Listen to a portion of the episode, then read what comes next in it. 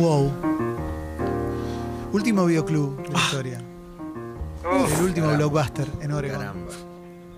Claro. Eh, es una sección que nació porque estaba cebado viendo películas. El Excel, ¿no? Tiraba de sisa ese Excel ya. Exacto. Era un Word donde anotaba, tengo que anotar.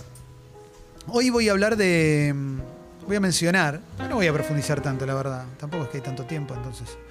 Sobre dos documentales de, para televisión. Que vi uno ayer y otro mm, hace una semana. El primero que vi se llama Insane in the Brain. y lo vi porque me pasa lo siguiente, pero si no saben, Insane in the Brain es el nombre de un tema de Cypress Hill y el documental es sobre Cypress Hill. En la década del 90, sin internet, soy medio el abuelo Simpson con lo que te estoy contando, este centavo tiene una historia muy interesante, pero era muy difícil acceder a música nueva si no la pasaban en la radio. Y lo cierto es que Cypress Hill, sobre todo en la primera mitad de los 90, no era pasado en la radio. Después cuando alcanza un poco más de popularidad, sí, se empieza a instalar y demás. Pero recuerdo, como jovencito que me gustaba el hip hop, y eso era una suerte de anomalía, eh, no era tan sencillo encontrar el CD de Cypress Hill, eh, Black Sunday, que era el que tenía Insane in the Brain. Me lo termino comprando, odio la radio de autorreferencia, pero lo digo igual. Nosotros estudiamos para hablar de Frida Kahlo, Sí. íbamos a hablar de nosotros. Sí. Pero dale, hace una excepción. Contá un Claro, poquito, sí. Claro, claro. Me lo termino comprando en una galería que, en Flores que se llamaba Z, que tenía un local al final, la galería Z, y ahí encuentro finalmente, porque no- obviamente en Musimundo y todo eso no estaba. ¿Por qué lo estoy contando? Porque enfrente de esa galería había una galería que se llama Le Boulevard, hoy detonada y en estado de abandono total, en la cual en, la- en el subsuelo había un local que se llamaba Rock Soldiers, que era de un fanático de Kiss, donde los quiseros pasábamos, donde me he comprado remera de Kiss, tenía el flipper de Kiss y el afiche de la cancha de Boca que, del recital que nunca se llegó a realizar, tenía los muñecos de la década del 70, entonces todos los que éramos quiseros pasábamos por ahí. Y como el sábado fui a ver a Kiss y ayer de repente, buceando en internet, descubro que se acababa de estrenar este documental, dije, bueno, se me juntó el ganado de mis 17, 16, etcétera, etcétera. Son señales que te, te mandaron. Pero por- es el universo. Sí. Yo creo mucho en, Sí. en los registros akáshicos. ascendente en Sí, bicicleta. los tránsitos planetarios y todas esas pelotudes. Bueno, dicho todo esto, quiero decir que es un documental 100% lineal. Lo, lo dirige un señor que se llama Esteban Oriol. Que hay, hay chistes, no, todavía No, no, no, Agustino. esta- entraba solo Agustino Sí. Ok, ok. Mucha gente ya no lo conoce, Sí, no sí, lo recuerda. Que es un, un fotógrafo y videasta eh, de la cultura chicana, si querés, y la cultura de la calle norteamericana, que tuvo una relación muy cercana a Cypress Hill. Cypress Hill es una banda que tuvo un momento de mucha explosión a mediados de los 90, obviamente, que vino a la Argentina en el pico de su carrera en 1995, un recital en obras con Ilia Kuriaki de soporte. Por supuesto estuve ahí wow. y fue lo máximo. Me acuerdo que hasta el Clarín le puso excelente, no lo podía creer. Clarín espectáculo, cinco estrellas, le puso impresionante. Eh, con la particularidad que cuando termina el recital sale al, al escenario uno de los dos chabones, Sandog, y dice, ¿alguien encontró la otra zapatilla de este par? Y muestra una zapatilla, se la había perdido en medio del recital.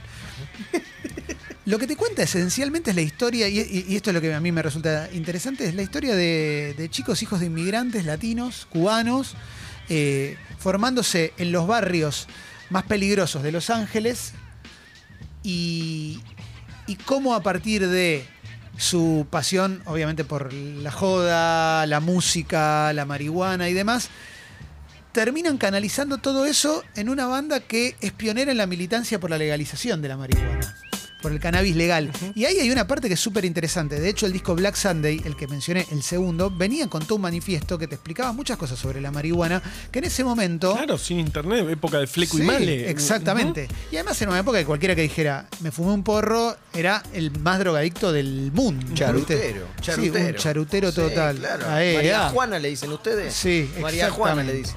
Exactamente. Eh, Sendog y Be Real, que son los dos que rapean. Be Real es el de la voz más eh, especial. El que perdió la zapatilla. No, ese es el, el otro. Eh, La está buscando todavía. ¿no? sí, sí, sí. Si van a obras hoy, eh, junto con DJ Muggs, que es esencialmente el creador del sonido de Cypress Hill, armaron esta banda que fue una bomba, que después tuvo obviamente idas y vueltas, inconsistencias y demás.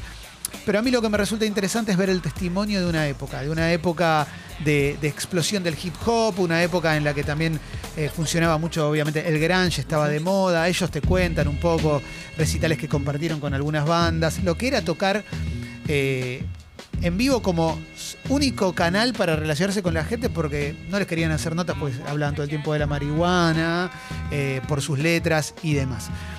Dicho esto, es un documental súper sencillo, cronológico, sin muchas idas y vueltas. Habla mucho personaje relacionado con, con el mundo de la cultura latina y rapera eh, de los Estados Unidos, lo cual también está buenísimo porque para que pase hoy este furor que hay con lo latino en Estados Unidos, tienen que haber habido pioneros.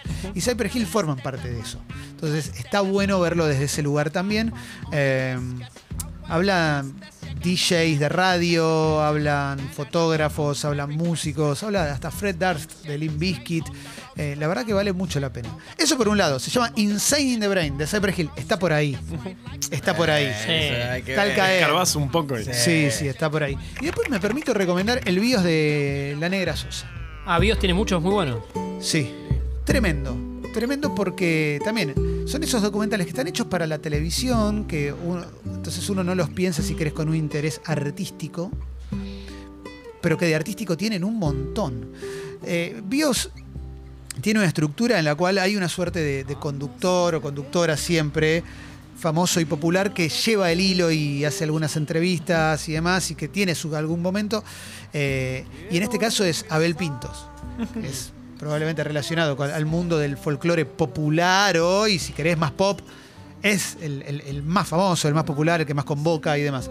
También tiene una gran participación la Sole, pero más allá de eso, habla muchísima gente relacionada con la Negra Sosa y lo que fue la vida de la Negra Sosa desde que arranca a cantar siendo una mujer en Tucumán, donde le fue absolutamente difícil ir creciendo más allá del talento que tenía, eh, con una vida de muchísimo sufrimiento y un arma implacable que era su voz, que termina con un exilio durante eh, la década del 70, la, la dictadura, y que tiene un momento clave en su carrera con un regreso organizado por Daniel Greenbank eh, en el Teatro Ópera con unos shows que todos los que te cuentan ahí de esos shows te dicen, nos podían, o sea, había amenaza de bomba en todos los recitales, Claro. en todos los recitales.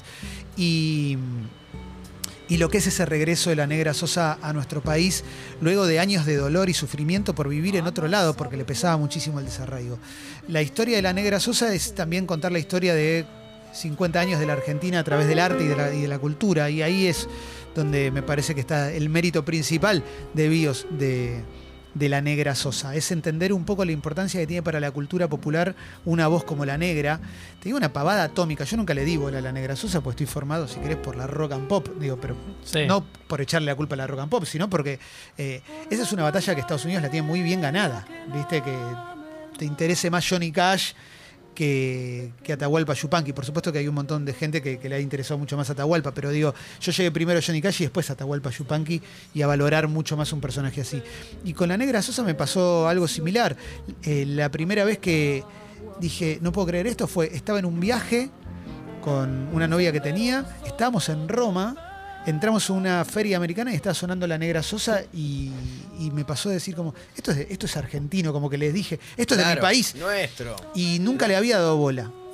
Eh, soy muy fan ahora de, de la voz de la Negra Sosa, de los discos, sobre todo los primeros discos de, de Cantora ella. habrá sido el Cantora habrá Cantora sido es, creo- el último. si no me equivoco, es el una último. genialidad, digamos, Sí. quienes la acompañan y todo eso es como, como Sí. un gran homenaje. Bueno, habla mucha gente sobre eso, sobre lo que fue para ella eh, ese proyecto Cantora, porque venía muy mal de salud, venía muy, muy triste también por, por, por, por el deterioro y demás. Y quienes la acompañaron en Cantora, o algunos de los que la acompañaron, te cuentan lo que fue ese proceso de grabar. Obviamente hay imágenes con Cerati, hay imágenes con el flaco Spinetta. eh, eh, bueno, ni hablar que habla la Sole, habla eh, Víctor Heredia, habla. León Gieco estará. León Gieco, es que no me acuerdo si está León, pero eh, que aparece, aparece obviamente. Sí, sí, ¿eh? sí, sí. Em, y, y terminas muy conmovido por ese documental, ni hablar del momento de la despedida, del, del fallecimiento de la Negra Sosa, lo que significó para la música, pero ella siempre decía que era cantora y no cantante porque era, eh, tenía mucho más para decir que simplemente poner una voz en una canción. Em, el documental Bios de National Geographic, creo que lo produce. Sí. Está en Star Plus y vale muchísimo la pena. Véanlo, aunque el folclore no les importe, pero es eh, parte fundamental de nuestra historia. La historia de un país no se construye solamente con los próceres de las figuritas o de la Villiquen o de los libros de, Felipe Piña, que por suerte existen porque les dieron un carácter que en la escuela no nos lo contaban, sino también a través de la cultura y la cultura popular, que es una de las cosas que primero intentan destruir eh, los gobiernos fascistas. Así que eh, recomiendo muchísimo, muchísimo que pusiste la negra, parro tal vez. ¿Es con el flaco? Y déjalo. Si no canto lo que siento,